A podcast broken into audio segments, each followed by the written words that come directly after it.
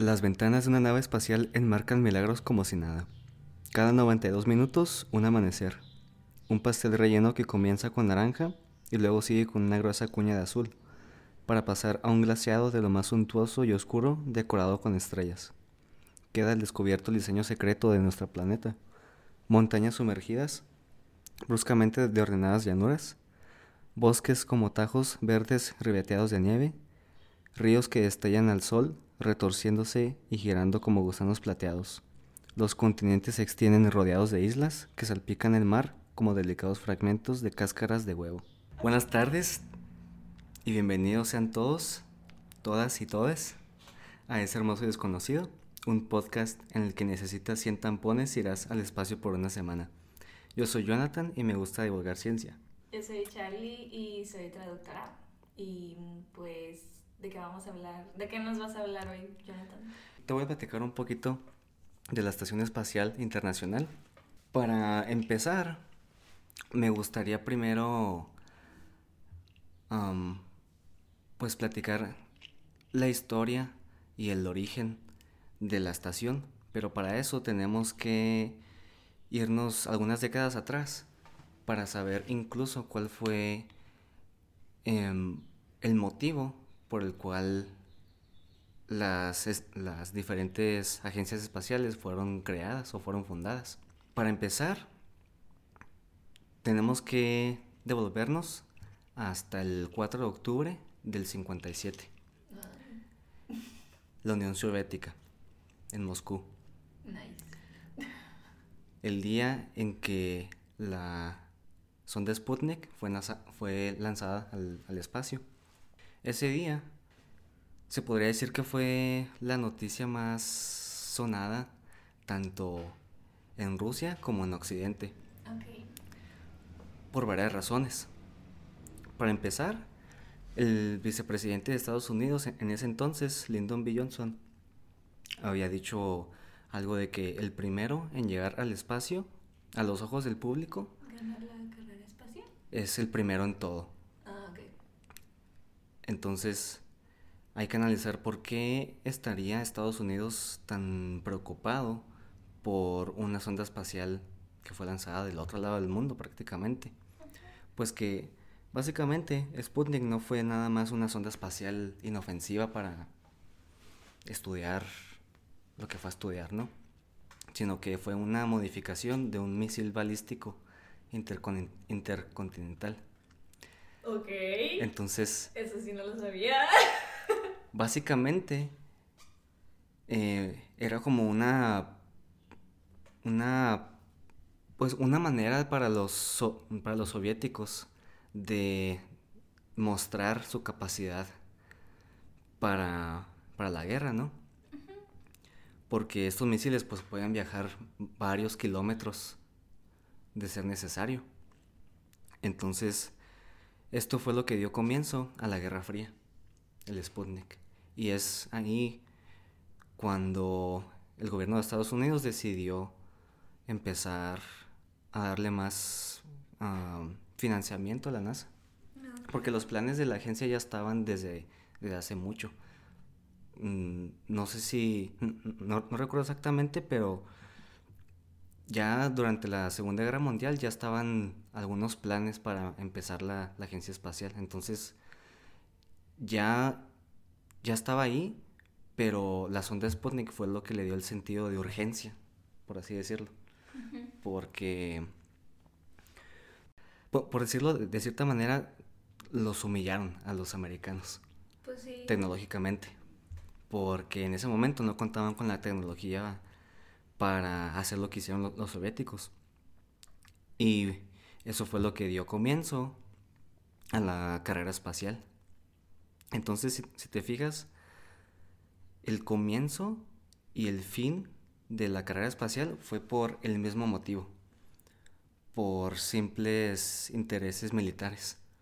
Cuando la Unión Soviética dejó de ser, también lo fue su programa espacial antes de eso, el único interés era como que una demostración de sus capacidades armamentísticas. Eso era nada más. Lo de enviar al hombre a la luna y todo eso, pues se oye muy bonito y se oye así como que muy, muy aventurero, pero la, la realidad es que la razón por la que mandaron a los astronautas a la Luna varias veces es nada más como una demostración de fuerza. Para decir, pues yo soy más capaz, yo, yo tengo esto, yo tengo un, un cohete prácticamente que puede llegar hasta la Luna, entonces, ¿qué más puedo hacer? ¿No? Pues sí, porque además en la luna realmente no hay, no hay mucho que hacer, o sea, no es como que, ay, sí, colonicé la luna y ahí nos vamos a ir a vivir. De eso te, te- te- te voy a platicar más adelante. Ah, ok. Cuando hablemos del futuro de la, de la estación. Ok. Pero por ahorita eso es, es- es importante definir por qué eh, todos estos proyectos espaciales tienen su origen en la pues en, en una guerra fría. Te digo que cuando la, la- la Unión So- Soviética dejó de, de ser, pues también lo fue su programa espacial. Cuando esto ocurrió, pues se empezaron a dar los planes para un, un esfuerzo internacional, ahora sí dirigido a, la ciencia. También la mayoría de las naciones que están en, en desarrollo ahorita, por ejemplo México, ¿qué es lo, que nos hace falta para tener una pues una agencia espacial así bien formada? Porque ya, existe, pero pues no hace muchas cosas que digamos. Entonces, a menos de que entremos en, guerra, yo no veo ningún futuro a la Agencia Espacial Mexicana. Y también es una de las razones por las que no se ha colaborado tanto en esta estación, en la nueva, porque pues simplemente no hay un interés militar aquí en México para ese tipo de cosas. No, hay, no hay nada que puedan aportar realmente que sea importante. Pues ponle que sí, o sea, sí hay muchas cosas que puedan aportar. Ah, si mal no recuerdo, hace algunos años se mandó un satélite en Morelos. Ah, se llama Morelos 2 o 3. Creo que hicieron varios prototipos, pero nada más el 3 fue el que lanzaron eh, lanzaron satisfactoriamente. Eso fue como que el, el único proyecto o aportación que, que han hecho hasta ahorita. Entonces, sí, sí hay muchas cosas que, que pueden hacer. Muchas investigaciones. Porque la estación está, es prácticamente un laboratorio flotante. Se puede utilizar para muchísimas cosas. Pero pues no, no hay ningún interés militar. Y eso es lo que importa más, ¿no? Ajá. Y si, si te fijas también, muchas de las tecnologías que utilizamos el día de hoy y que nos, pare- nos parecen tan normales como el GPS, pues tienen su origen también en innovaciones militares. El. GPS fue un invento militar de Estados Unidos durante los años 50. Em, a lo que quiero llegar es de, de que, pues, la, la importancia que tiene el conflicto Pues, para, Como motivación. como motivación para crear cosas nuevas. O sea, no... eh, lo de explorar el espacio y todo eso y hacer ciencia, pues sí, suena bien en teoría, pero no hay una motivación económica. Em,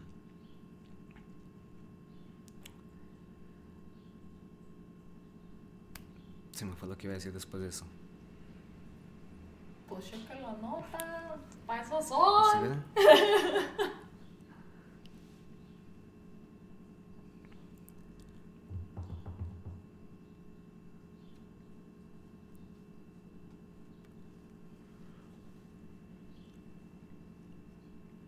Mm, Bueno, la, la estación lleva aproximadamente 22 años en órbita, pero lleva apenas 20 años con gente a bordo, sin, sin ser, este, pues, abandonada, por así decirlo. O sea, siempre ha habido gente en el espacio O sea, al desde hace hay 20 una años. persona desde hace 20 años ahí.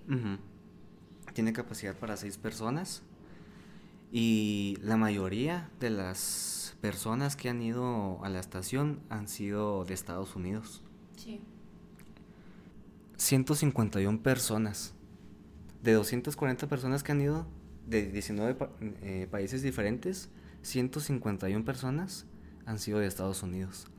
Ok. Entonces, de nuevo, o sea, Se nota. se nota el, el- el interés que tienen Sí. en el proyecto, obviamente. 151 personas y nada más 8 de Canadá, 9 de Japón y 48 de Rusia, que son las otras agencias que trabajan en, En el equipo, por en- así decirlo. ajá, en este proyecto. A lo mejor escuchaste la noticia de que cuando Trump estaba de presidente hizo Ay, esa palabra suena, esa, esa frase suena tan. Ya no es presidente. O sea, Pues no es como que. No, es como que estemos mejor con. no, pero, me- como que me cayó el 20, ¿me, entiendes? Ajá. Pero sí suena como que muy. Pues sí, después. como de- lejana o no sé. Sí, sí, que raro. Hace tres meses. Bueno, cuando Trump era presidente, no recuerdo si es como que una rama de los militares. De la milicia, Ajá. del ejército. Sí, del, del ejército o si es algo por su cuenta. Pero eso básicamente La fuerza espacial. a fuerza espacial. Y así en la conferencia que vi, no recuerdo exactamente sus palabras, pero lo que él, él dijo y es algo importante, que esta fuerza espacial sería un, un tipo de catalizador económico para otras empresas llegar a proporcionar servicios a la NASA en un futuro. En el último plan que hizo el project manager de la estación internacional, él nos habla de varias empresas que ya están desde ahorita trabajando en varios proyectos para sustituir a la estación. Eh, hay una empresa que se llama Lambda Vision que está trabajando en un proyecto para producir retinas en el espacio con el propósito de disminuir costos y de disminuir materiales. No estoy muy seguro cu- cuál es el proceso o cómo es que vas a disminuir los materiales simplemente por producirlo en el espacio, pero están trabajando en ello y es algo que se va a estar desa- desarrollando de aquí muy probablemente de, aquí hasta el 2024. El plan todavía no está como que muy muy bien Mm, desarrollado. ajá. Pero, Pero es la idea. Es, es lo, es- es lo que se pretende, ajá. Entonces, cuando yo estaba leyendo de esto, la verdad sí me. Sí me, sí me empezó a preocupar un poco. Porque el hecho de que empezamos a meter a empresas privadas Vamos a privatizar el espacio, el negocio del espacio. no es algo bueno, definitivamente. Pues no. ¿Por qué? Por pues muchas, Muchas razones. razones. Una de ellas, pues, es el capitalismo, obviamente. Ujú. que no, no, no quiero meterme en, e- en ese tema muy, Siempre llegamos a eso, pero continúa. muy a profundidad. Pero ya cuando, cuando terminé de leer el documento, la verdad es que tiene bastante sentido en el enfoque que le están dando hasta ahorita, ¿verdad?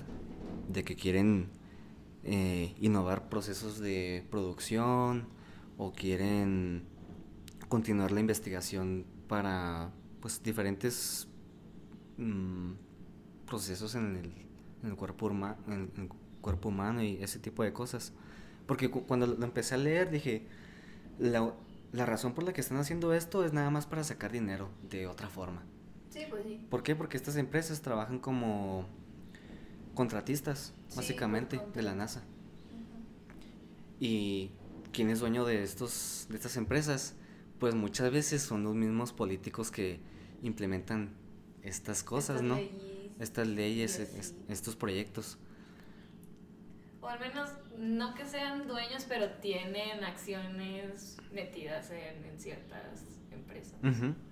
Entonces, pues están como sesgados por eso. Y, y pues sí, puede ser un problema. Y pues no es como que no lo hayamos visto antes.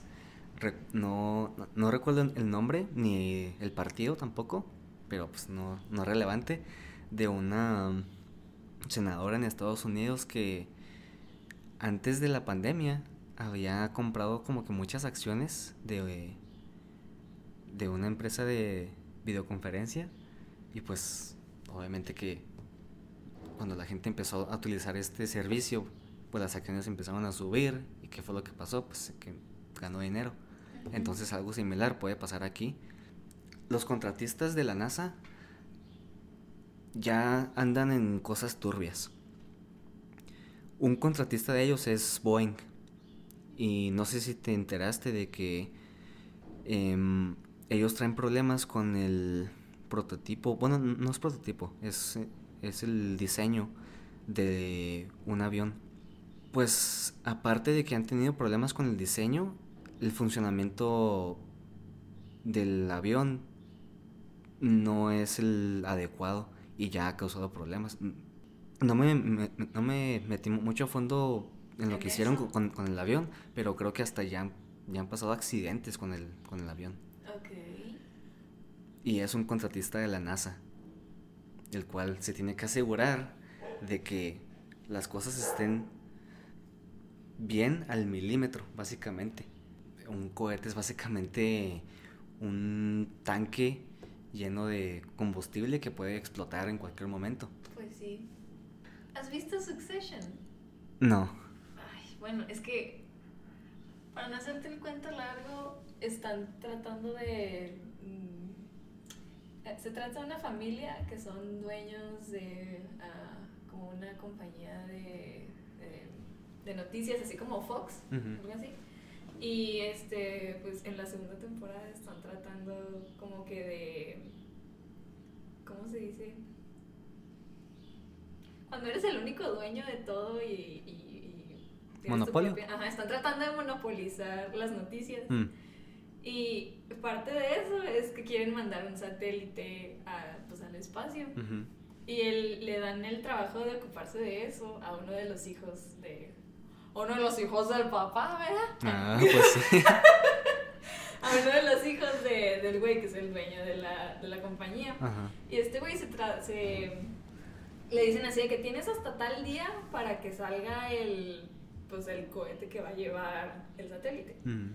Y este vato así de que se salta un chorro de, de procesos de, de quality control. Mm. Y así de que, no, me vale verga este, tiene que salir para tal día, no me importa si falta quién sabe qué, me encargaron esto, lo tienes que sacar y bla, bla, bla. El caso es que termina, llega el día en el que tienen que, que sacar el, en el que va a salir pues Ujú. el, el cohete con el satélite y ni siquiera alcanza a salir porque explota ahí mismo. Ah. Y él así de que, ay, ups. Y no sé, o sea, la- siento que la gente rica tiene como que, que- Como que la manera en la que ven el mundo ya es tan diferente que es así como, pues el control de calidad ya no me importa mucho. Y siento que es como que lo que pasa con, con los de Boeing, de decir que, "Mm, pues tal vez sea un accidente, tal, más bien tal vez pasó un accidente, tal vez no, mm, no me importa, jeje. Pues el problema es que ahí fue por negligencia. En, en esa serie fue por negligencia y acá también fue por negligencia. Ajá, porque pues, saben por cuál es el problema. Entonces, o sea, sí es preocupante. Sí, sí, bastante. Y no es como que no haya pasado ya. ¿Qué fue lo que pasó con el, con el, transborda- el transbordador Challenger? pues también lo mismo. Básicamente ellos sabían desde antes que el lanzamiento no era seguro. Sí, que no iba a funcionar. ¿Y qué fue, qué fue lo que ¿Quién pasó? era la temperatura? No, vamos a mandarlo de todos modos. No sé si era la temperatura o si era el clima. Ah, Muy- sí, fue muy- el clima. Muy probablemente No, es que el la otra vez estaba escuchando un podcast al respecto, de hecho. Y, era así de que fueron un chingo de factores que todos tenían que pasar al mismo tiempo para que todo saliera mal y todos pasaron al mismo tiempo y eso fue lo que, lo que causó. Sí, sí. Pues te digo que es pura negligencia, es puro... Eh, lo, lo que decías de que a los ricos no, no, les importa el control de calidad, pues a lo mejor sí, pero cuando, cuando les conviene. Ven como algo óptimo todo el tiempo. Cuando les conviene. Ajá. Obviamente. Em, a lo que quería llegar con, lo de Boeing es que la empresa es contratista no nada más de la, NASA, es contratista de muchas otras cosas en pues Estados Unidos. En el ejército, en la NASA, en, o sea, les presta muchos, muchos servicios al, al gobierno. Y eso obviamente se traduce en mucho dinero para la compañía. Estaba tratando de recorrer la otra compañía. Es que son dos. Boeing y otra que no recuerdo. Que son los que tienen los, los contratos más grandes eh, con la NASA ahorita. Aparte de SpaceX. Sí, sí, claro. Que eso es otro... que es otro pedo completamente. Ajá. Ah, las políticas que se, que se quieren implementar podrían dar pie a que si de por sí estas empresas ya son millonarias, pues ahora les vas a dar el control de algo que en un futuro podría ser indispensable. Si los planes para mandar personas a la Luna para 2024 se cumplen con como se han establecido hasta ahorita, se supone que los viajes a la órbita baja, que es donde se encuentra la estación, aproximadamente a 400 kilómetros de altura, se supone que estas empresas contratistas son los que van a reemplazar a la estación. Precisamente e, estas eh, empresas ya también tienen como que un diseño para ir agregando módulos a la estación actual. Y luego reemplazarla. Y cuando los gobiernos decían, pues ya descontinuarla así de plano, lo que van a hacer es que las, las van a separar. Mm. O sea, lo que van a hacer es, como que utilizarla para como base. Para no empezar de, de nuevo, se podría decir. Ajá, para que sea más fácil la... Como Legos. Ajá. Legos, pero en el espacio flotando. Legos muy importantes. Pero pues, como los cálculos tienen que ser tan, tan precisos, es obviamente más sencillo simplemente utilizar algo que ya está, algo que, ya está puesto ahí. Ya para el 2024 se supone que ya debe de haber al menos una opción viable para que mm, las diferentes agencias espaciales se puedan comunicar con las personas que van a ir a la luna. Porque el plan ya no es nada más ir y ah, vamos a recolectar este algunas mm, algunas piedritas o, hacer pruebas. Ya es para quedarse.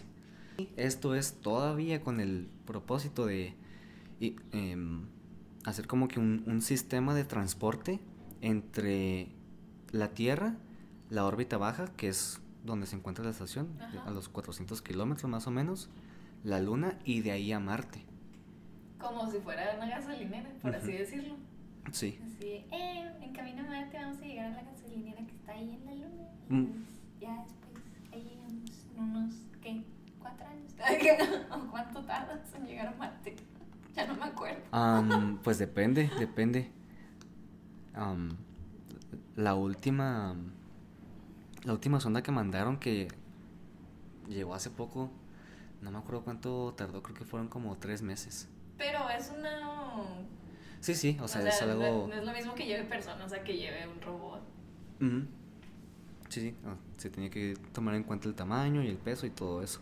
Aparte de que mientras más cosas vas a llevar al espacio pues más más trabajo te va a costar despegar esas cosas de la Tierra, de pues la gravedad.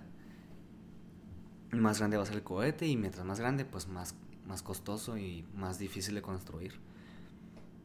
algo bueno, si se puede decir, de, de SpaceX es el... E, es que han hecho un muy buen trabajo, eso sí, o sea, ese logro se le tiene que atribuir a las personas que han... A los ingenieros. A, los ingenieros que han diseñado el cohete. Pero si algo hay que reconocer es que es algo muy... Es algo muy innovador y algo muy importante el desarrollo del, del Falcon Heavy, que es el que tiene los, los tres cohetes, no sé si te acuerdas. El que mandaron con un carro al espacio. Sí. Básicamente. Que también es, es como que una representación moderna de una. Eh, de lo que te decía ahorita, una. Muestra de. Una, muestra de fuerza. de, poder, ajá. Pero ya no es. Si te fijas, ya no es el gobierno de Estados Unidos el que está mandando el mensaje, sino es una empresa privada. Ahora yo soy el que tiene el poder y pues ese, pues e, ese cohete es, es un ejemplo de lo que se va a utilizar para um, tanto sustituir, digo, los módulos de la estación y ir comenzando a construir una, pues sí, una vía de transporte de, de aquí a Marte, pero obviamente con, con, con paradas. Cuando se llegue a la Luna se supone que también en la luna va a haber otra eh, estación que esté dando vueltas en la luna. ¿Para qué? Para ah, que no tengas que llegar tú, pues sí, a la luna. Como directo a la luna. Ajá, y despegar otra vez. O sea, eso te tomaría tiempo, combustible y pues es muchísimo más difícil controlar ese tipo de cosas. Entonces es más fácil que no te detengas en ningún momento hasta que llegues a donde tengas que llegar. Pues sí. En, este caso, pues a Marte. Pero ¿por qué es importante o, o por qué es necesario prestarle atención ahorita a la, a la estación? Si ya prácticamente se podría decir que está en sus, en sus últimos días, en sus últimos años. Pues porque lo que hagan con ella durante los próximos años, durante la próxima década, se podría decir, va a dar, em, va a marcar el camino para lo que van a hacer después con otros proyectos. Sí. Como ya se, o sea, ya, ya es oficial que la, la estación se va a desmantelar en esta década. Tiempo después de que se dio esta noticia oficial, eh, también se anunció que para los planes para llegar a la luna, ya Rusia ya no va a colaborar con, Estados Unidos. Ah, sí. No es como que hayan sido muy buenos amigos estos últimos 22 años que han trabajado en, la, en, esta estación que tenemos ahorita. Pero pues se podría decir que es algo... Se, se tomó un rumbo pues, colaborativo, por así positivo. Pero no es como que, ay, me encanta trabajar con Rusia y a Rusia le encanta trabajar conmigo. El objetivo todavía era como que demostrar la, la fuerza o la capacidad de, cada, uno. Pero con el pretexto de que, ah, todos estamos juntos y somos amiguitos. así viendo. Pero pues así, así se empieza, ¿no? O sea, pues no puedes pedirle a dos naciones que han estado en guerra por mucho tiempo que de repente sean amigos y que ya no se peleen. no se va a ir de un día para otro. Ajá, entonces... O de 20 años para otro. Era... E, es algo, pues, bueno que los países se unan y empiecen a trabajar juntos en este tipo de cosas. ¿Para qué? Para que todos puedan tomar decisiones pues en grupo de lo que va a pasar con, con esa tecnología, porque apenas está, se podría decir que está gateando. 400 kilómetros de altura, pues prácticamente no es, no es nada, o sea, también lo estoy poniendo así como si fuera una... En la gran escala de las cosas es muy poquito. Ajá. son como los primeros pasos y te digo, ya Rusia ya no va a colaborar con la NASA para hacer esto que quieren hacer de, de la vía de transporte para Marte, en la Luna. Lo que van a hacer es que van, van a trabajar con China. Uh, uh, Entonces, pues, eh, si de por sí China nunca comparte nada. nunca comparte nada, es una de las razones por las que no, no tienen nada que ver en la estación, siendo que ellos tienen un programa espacial muy, muy grande Sí. y muy potente, igual que India. Si te fijas, es, es como que nada más estar jugando con intereses militares y económicos. A nadie le interesa la ciencia, o sea, Son los niños jugando con los soldaditos. básicamente jugando con el, con el botoncito nuclear también. Ay, no. Pero sí, o sea, a, a nadie le, importa, a, a ninguno de esos políticos le- les importa que vayas a, a eh, lo que te decía ahorita de, de las retinas. Ay, sí, no me importa. O también el estudio de la microgravedad para la pérdida de masa ósea. O sea, no les importa nada de eso, la verdad.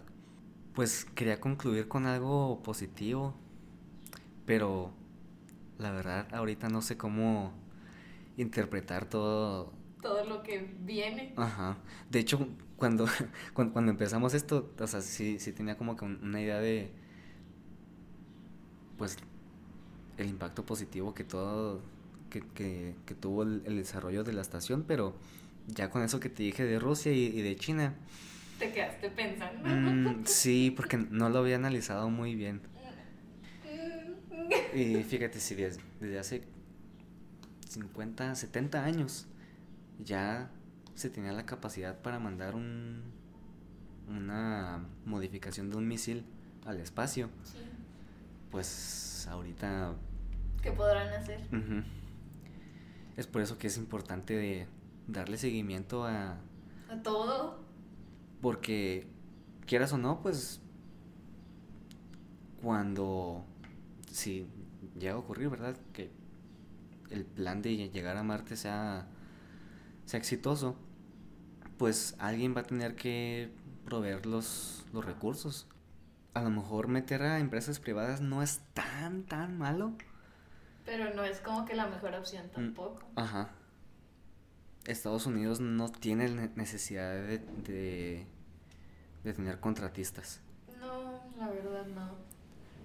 Tienen la capacidad total de ellos financiar Por desde, parte del desde, el- gobierno. ajá, desde la misma NASA hacer su propio su, su propio programa de cohetes si es necesario. Fíjate, los nazis le dieron más importancia al programa espacial porque precisamente muchos de los ingenieros que empezaron a trabajar en la NASA desde el Ah, principio, sí, pues, de la operación Clip de Papel que venían todos. Bueno, no todos, pero algunos venían de Alemania nazi. ujú, Vamos a, vamos a hacernos de la vista gorda del, del pequeño crimen de guerra, de la violación de derechos humanos, todo el desmadrito que traen. No importa, usted, véngase. sí, sí, a huevo.